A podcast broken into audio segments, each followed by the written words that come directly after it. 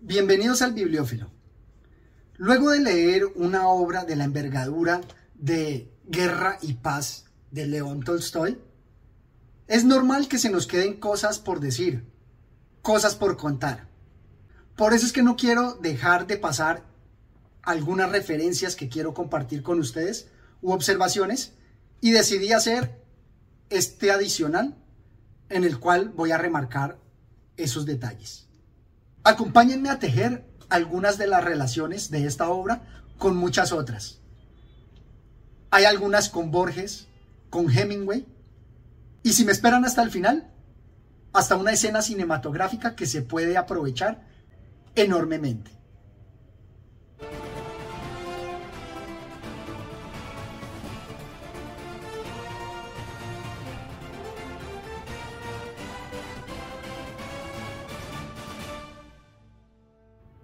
Las referencias más directas están, por supuesto, con otras obras bélicas, como son La Roja Insignia del Valor de Crane, Lucharon por la Patria de Cholohov o Adiós a las Armas de Ernest Hemingway.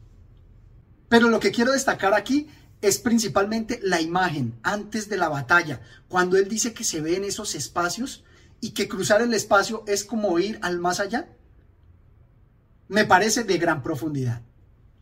Constituye una imagen inolvidable. Con la roja insignia del valor, me gusta cómo destaca los elementos de los personajes cuando se deciden actuar. La misma situación de Henry en la roja insignia del valor. Por otro lado, también tenemos el desencantamiento que hay con algunas palabras y conceptos rimbombantes del honor y la gloria que luego de la guerra van perdiendo su lustre. Tal como lo habíamos visto también en Por quién doblan las campanas de Hemingway. Acá nos dice, finalmente pensó que todas esas palabras de honor eran cosas convencionales, sin ningún sentido concreto, sobre todo teniendo en cuenta que es posible que uno muera mañana o que le suceda cualquier cosa tan inesperada que anule por completo el honor y el deshonor. Obviamente al tratar de las palabras del honor, también tenemos lo que analizábamos en Madera de Héroe de Miguel Delibes, donde también veíamos esos aspectos principales sobre los conceptos que se vuelven generales y no concretos. Siguiendo la línea bélica, aquí hay un pasaje que me recordó enormemente un análisis que hacíamos de Adiós a las armas de Ernest Hemingway, destacando la importancia que tenía la figura del abuelo en los personajes de Hemingway. Y aquí se encuentra algo similar. Dice así, ahora despídete, le dio su mano a besar a su hijo y le abrazó.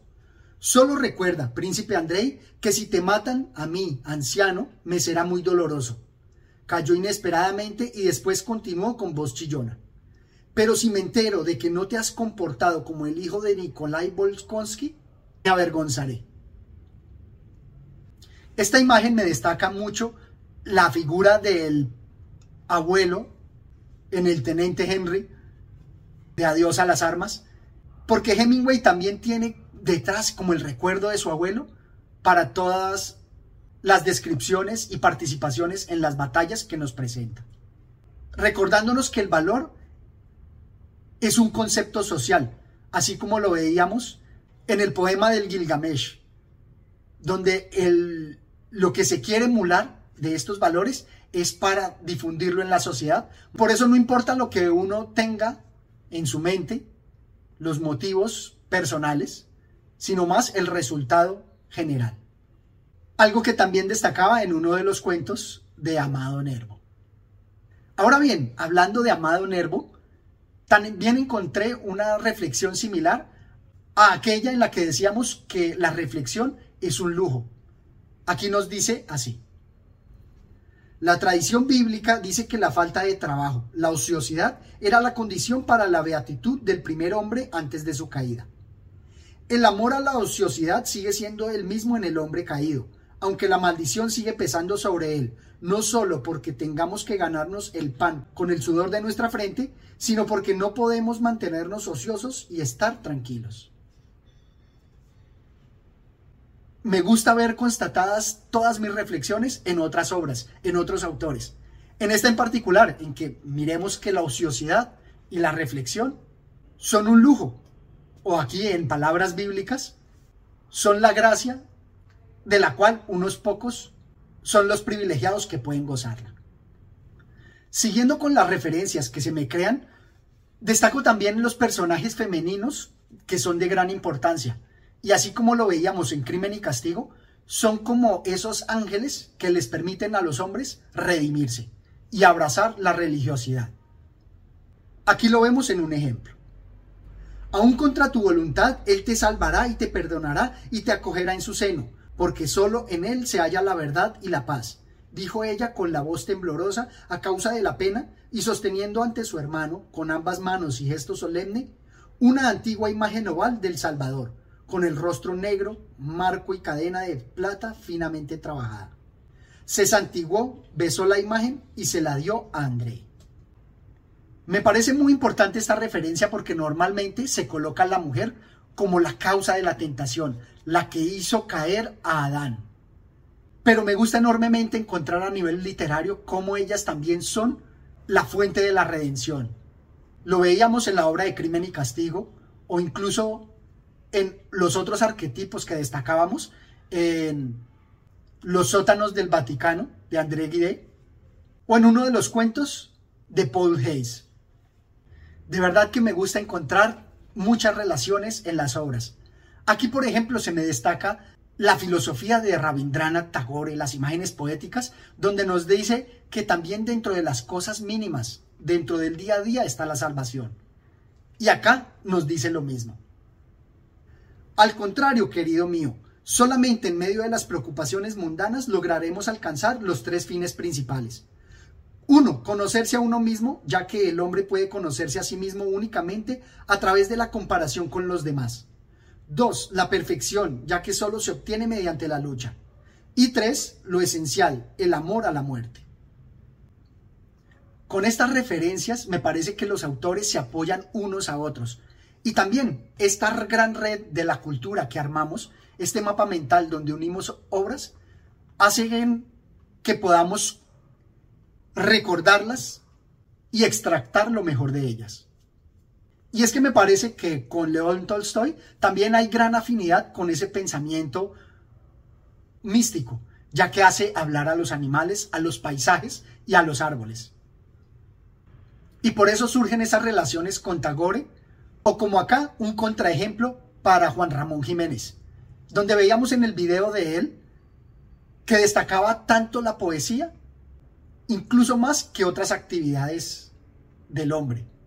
Y aquí León Tolstoy apoya el argumento donde yo indicaba que si bien la literatura es importante, no lo es todo. Aquí lo dice de forma muy categórica. Todos se levantaron, demostrando que la comida es más importante que los versos. Este argumento ratifica lo que yo había criticado en la antología del ganador del premio Nobel. Indudablemente, un autor de esta categoría tiene que inspirar a muchos otros. Aquí encuentro algunos pasajes que tal vez pudieron ser fuente de inspiración, por ejemplo, para Fernando Vallejo en La Virgen de los Sicarios, porque también nos pone a Dios como el autor intelectual de muchos crímenes. Dice así, el dolor te lo ha causado él y no las personas.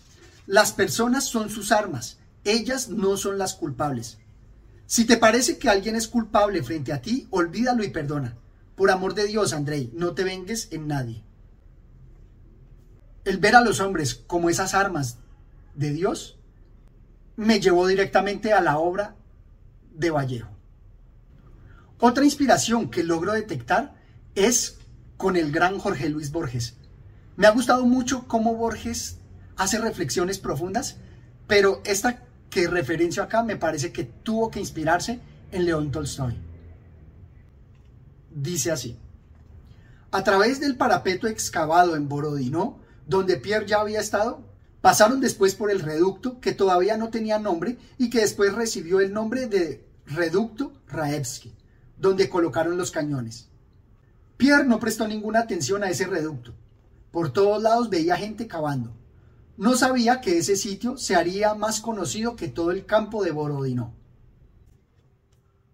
Varias veces he referenciado cuando Borges nos decía que un sitio se vuelve famoso luego de que ocurren los eventos que le dan el nombre, que le dan significado. Y aquí Tolstoy lo relató en su magnífica obra.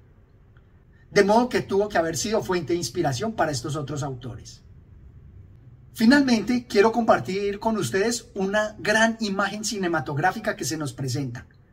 Creo que los directores habrán usado alguna que otra vez una escena similar. Dice así. En todos ellos se reflejó el miedo y la perplejidad. El príncipe Andrei, como reflejado en un espejo, vio en sus rostros lo que sucedía más adelante. Es el enemigo. Me gusta esta imagen porque en el espejo yo logro ver más bien que en las pupilas ve el reflejo del espejo y es como si la cámara se fuera acercando a la pupila y viéndolo en sus interlocutores, logra ver todo el campo de batalla, logra ver la acción. Qué imagen cinematográfica que se puede explotar. Estas son algunas de las referencias que quería compartir con ustedes. Espero que se animen a leer la maravillosa obra de León Tolstoy que se suscriban al canal y activen la campana de notificaciones. Hasta una próxima oportunidad. Gracias.